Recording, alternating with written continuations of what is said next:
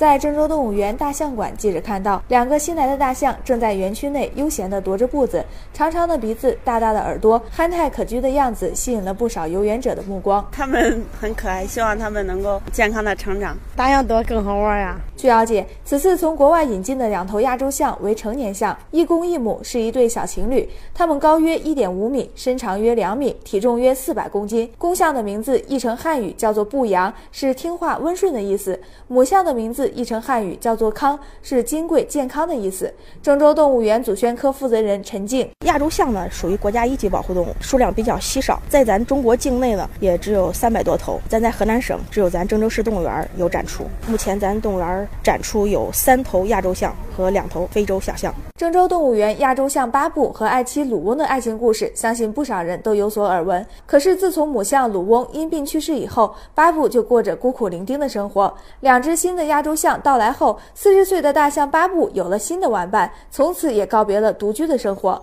为了迎接这两头亚洲象，市动物园重新整修了大象房，并对布局做了调整。陈静，咱给大象房加长扩建了二百平方米，作为他们的新家吧。目前，这两只亚洲象正处于隔离观察期，清明假期时将正式与市民见面。